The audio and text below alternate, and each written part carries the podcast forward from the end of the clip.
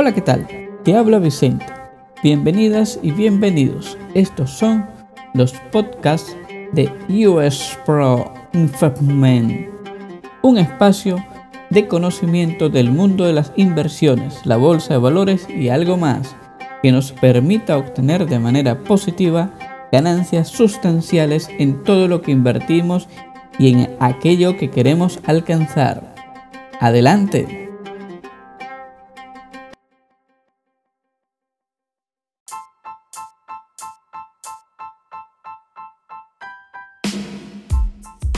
¿Qué es la inflación? Es el aumento sostenido de los precios de los bienes y servicios de una economía dentro de cualquier país o zona económica común. Debido a la confluencia de algunos factores propios de las economías o externos a ella, tanto normales como extraordinarios, son generadores de una distorsión o producto de malas políticas económicas implementadas por los bancos centrales o los gobiernos.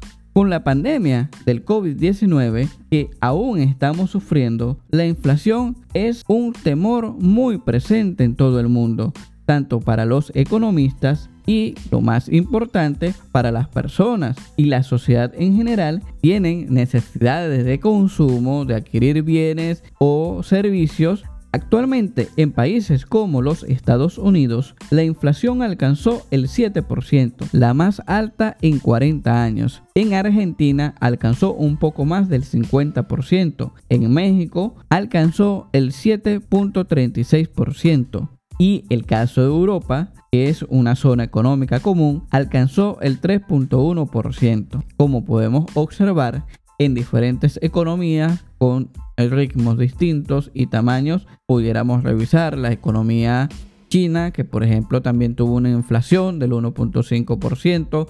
En fin, pudiéramos ver que todos los países en estos últimos años, sobre todo desde la llegada de la pandemia en el año 2020, han visto mermado su poder adquisitivo. Las personas ya no pueden comprar al mismo precio que podían obtener o que podían adquirir algún bien o servicio. Las causas, sin duda, son las distorsiones económicas, las tasas de interés a cero o muy bajas, sin cambios al alza, lo cual está comenzando a cambiar algunos voces de inversores, analistas, economistas, están hablando que es importante subir las tasas de interés. La impresión de cerca del 70% de dinero para el caso del dólar, los Estados Unidos ha elevado el techo de la deuda y esto ha permitido pues imprimir más dinero, lo cual incrementa significativamente la cantidad de dinero en circulación. No es nada nuevo esto, puesto que para los Estados Unidos la impresión de dinero es importante y se ha hecho algo bastante recurrente. El mayor problema que enfrentamos actualmente es la pandemia. La salud de las personas en todo el mundo se ha visto amenazada por un virus real, dañino y tremendamente virulento, el cual se ha generado algunas cepas y se ha propagado alrededor del mundo. Esto ha afectado a la población, a pesar de que tenemos medidas de contención, vacunas ya están en circulación, están colocando, se está intentando inmunizar a la población. Estas vacunas, por ejemplo, desarrolladas por laboratorios alrededor del mundo, podemos ver que desde Europa ya tienen su vacuna, Estados Unidos, China, Rusia, particularmente el caso de las farmacéuticas Pfizer y Moderna de los Estados Unidos, cuyas empresas cotizan en el mercado bursátil, son muy interesantes y han resultado ser muy interesantes. También otras empresas que cotizan en el mercado bursátil que tienen que ver con insumos médicos, equipos, todo el material necesario para la bioseguridad. El caso de Pfizer es importante, siempre nosotros recordamos y mencionamos alguna de estas empresas. El símbolo bursátil de Pfizer es el PFE y cotiza en la Bolsa de Valores de Nueva York. Para el caso de la empresa Moderna, cuya vacuna está ya en, implementada, Su símbolo bursátil es mRNA y esta cotiza en el Nasdaq. Muy a pesar de contar con vacunas y una experiencia sin precedentes, las medidas de distanciamiento social, suspensión de labores y en general todas las actividades que han desarrollado los países para contener la propagación del virus desde la Organización Mundial de la Salud que ha implementado, que ha expresado una serie de medidas y recomendaciones a ser aplicadas por parte de los países. Por ejemplo, el caso de China, que es un país productor que bueno, que tiene cualquier cantidad de fábricas, tanto de empresas extranjeras como propias, se ha visto como la cadena de suministro ha entrado en una especie de crisis, en una lentitud o cortadas directamente. Y esa lentitud y corte en algunos casos de la cadena de suministro que permite trasladar la mercancía terminada o incluso la cadena de suministro que permite recibir la materia prima o los insumos necesarios para la confección, la fabricación de algún producto o incluso la implementación de algún servicio. Con estas medidas de suspensión de labores o de disminución de personal o directamente no se permite el traslado de un país a otro, de un continente a otro, de esa mercancía o de la materia prima, ha causado una gran distorsión en la cadena de suministro. Y esto es importante para la inflación, sí, puesto que los precios se han encarecido significativamente. Parte de ese 7% en los Estados Unidos, 3% en Europa, es que la cadena de suministro se ha encarecido. Los gastos de traslado, se han encarecido los gastos de personal o que bueno, las empresas han tenido que pagar más debido al tema pandemia. Dicho esto, no podemos olvidar que influye también en las economías los mecanismos regulatorios y la llamada mano invisible del mercado, de la oferta y la demanda. Estos son dos temas bien interesantes. Por un lado, los mecanismos de regulación por parte de los estados son las decisiones económicas, políticas, laborales que puedan implementar en beneficio de la población y de una buena economía. Esto lo vemos de dos maneras. En el caso de la regulación que debe aplicar el Estado, a la economía y en la sociedad en general las buenas políticas económicas a desarrollar por parte de los gobiernos y los bancos centrales, eso es fundamental e incide directamente en la inflación. Pero la oferta y la demanda, por su parte, si existe una gran cantidad de ofertas en un producto determinado, el precio de ese producto tiene la tendencia a bajar o a mantenerse estable. Por el contrario, si hay poca oferta de ese producto, su precio tiende a subir y en esa subida indudablemente que influyen esos porcentajes de inflación. No podemos olvidar que las materias primas como el petróleo, entre otros materiales, así como productos para la alimentación, se han encarecido o han aumentado su precio por diversas razones. Por ejemplo, para el caso del petróleo que ha venido fluctuando entre los 93 y los 95 dólares por barril, es debido a las tensiones políticas en el este de Europa, la situación entre Estados Unidos, Ucrania y Rusia, de manera que allí existe una tensión, pone nervioso a los inversionistas y los precios comienzan a fluctuar a la alza. Aunado a todo esto, otro factor que influye es cómo los bancos centrales estiman, calculan, analizan la inflación. También los elementos a considerar para su cálculo son fundamentales, influyen significativamente, aunque no entraremos en esta materia para este episodio del podcast, pero es importante mencionarlo y tenerlo en cuenta. La forma en que se calcula, analiza o plantea la inflación también puede incidir positiva o negativamente en el aumento o disminución de su porcentaje. También es una percepción del consumidor de su día a día, de la cotidianidad de si puede ir a adquirir sus productos, los bienes o los servicios con la misma cantidad de dinero que el año anterior, que el mes anterior, etc. Son diferentes periodos que se toman en cuenta o en consideración. El gran peligro de la inflación y de allí el miedo de los economistas de los políticos y de las personas en lo cotidiano es ver sus ingresos mermar y en este caso perder por parte del Estado, de los gobiernos, de los bancos centrales, la capacidad de controlar la inflación. Por tanto, que sigan aumentando los precios de manera descontrolada. Pero existe otra cara de la moneda. Vamos a hablar acá de la deflación. ¿Y qué es esto? ¿De qué se trata? Bueno, es lo contrario a la inflación. Es la caída sostenida de los precios de forma destacada durante un prolongado periodo de tiempo. Se le denomina deflación, que la ocasiona, entre otros elementos, la capacidad adquisitiva general, el dinero que sin intereses se otorga para la fabricación de bienes o servicios, simplemente todo ese dinero que va saliendo sin ningún tipo de costo. En periodos de deflación se mantiene el poder adquisitivo. Esto puede llegar a ser algo positivo, pero si llega un periodo como el que estamos viviendo de inflación, ese dinero que tenías ahorrado, no lo tienes produciendo, entonces vas a sufrir una pérdida inflacionaria. De allí que tener ese dinero sin producir, que no sufre ningún tipo de pérdida en el caso de la deflación y si lo tienes en la inflación sin producir, vas a sufrir una pérdida. Y aquí algo interesante. ¿Qué ocurre? Hemos venido de una deflación, hemos entrado en una inflación muy generalizada, que no es exclusivo de un país. Prácticamente todos los países alrededor del mundo han tenido algún tipo importante de inflación, de manera que las personas les interesa saber qué hacer, qué vamos a hacer, cómo hacer frente a la inflación. Para responderlo rápidamente, la mejor solución es mediante las inversiones. ¿sí?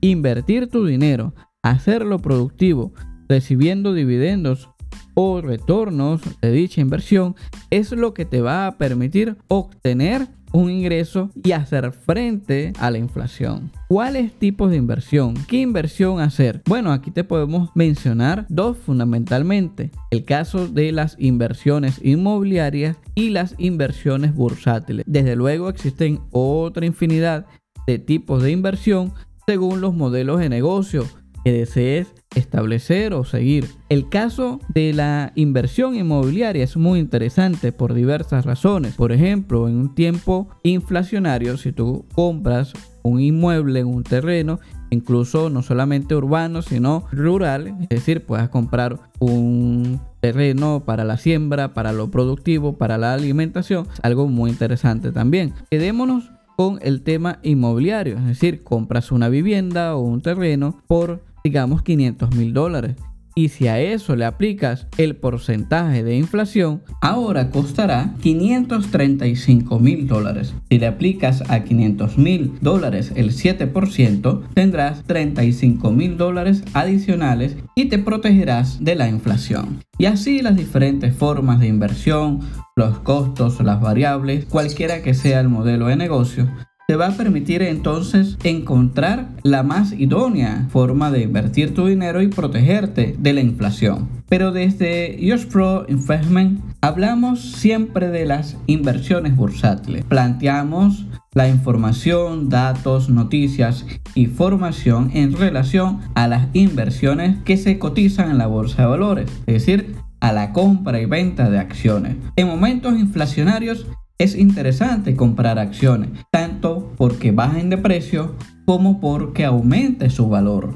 Y sí, invertir en el mercado accionario puede llegar a ser muy beneficioso, puesto que obtendrás ganancias sustanciales, dividendos, gracias a esos procesos de fluctuación de las acciones, la compra inicial que hagas, deberás hacer una venta mayor para obtener una ganancia. Y así otra cantidad de estrategias que te van a permitir seleccionar adecuadamente el sector a invertir en el mercado bursátil, qué tipo de empresa debes invertir. Uno de los inversores más famosos y brillantes es Warren Buffett, denominado el oráculo de Omaha, puesto que de manera consciente, de forma continua y acertada en las empresas que invierte, van a obtener una ganancia. De hecho, todas sus previsiones, todas sus proyecciones aciertan de esas empresas en las que inicialmente invirtió. Su tipo de análisis es el fundamental. Estudiando por supuesto las empresas, su capacidad de aumentar los precios de los productos de los servicios que ofrece,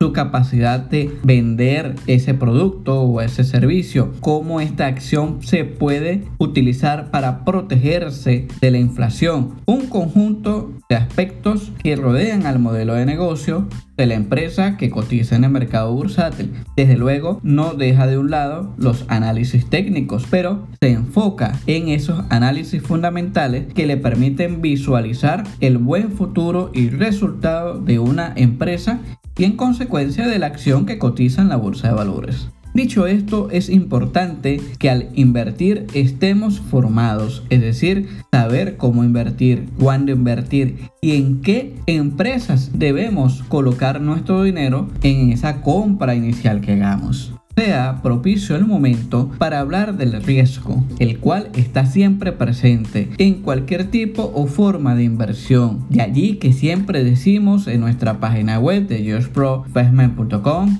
en los posts, en estos podcasts, en los diferentes episodios. Cada persona debe ser responsable de su inversión y deben serlo. Para ello, tienen que despejar los mitos, mitigar los riesgos. Nosotros contamos con un curso de inversión bursátil en donde brindamos la oportunidad de despejar esos mitos. Te contamos cómo mitigarlos y mostramos las estrategias más convenientes que te permitirán el retorno de inversión segura, confiable, consecuente a ese modelo de negocio o ese tipo de inversión. Por ejemplo, si inviertes todo tu dinero sin respaldarlo o recursos con los cuales no cuentas o son recursos que los has establecido destinados para temas importantes como la salud, la hipoteca, etc. Entonces ese tipo de dinero, ese tipo de recursos no lo debes tocar. Pero si dispones de un dinero que estés dispuesto a invertir para obtener un retorno de inversión, estés dispuesto a arriesgar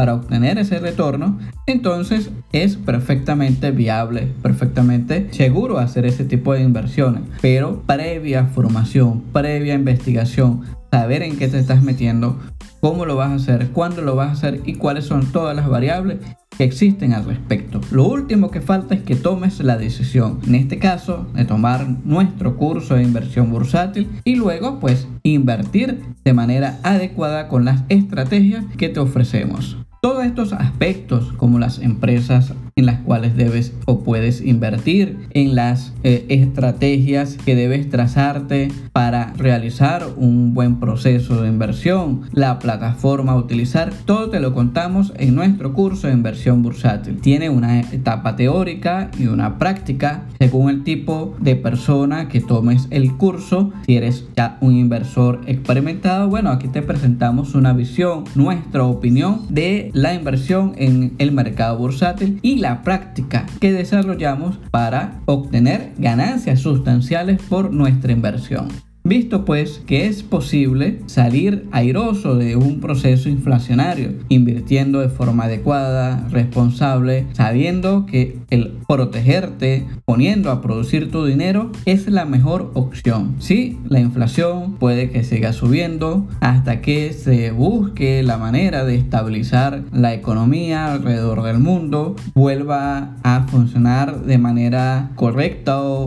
continua los procesos de las cadenas de suministro, las fábricas puedan funcionar al 100% nuevamente, las materias primas puedan extraerse adecuadamente y las situaciones políticas, sociales puedan calmarse. Desde luego la pandemia hace falta mucho por recorrer, inmunizar a la población de todo el mundo, pero ya se cuenta con las vacunas, inmunizar a la población, restricciones que debemos convivir con ellos, como utilizar medidas de bioseguridad, la mascarilla, pero esto no ha detenido al mundo.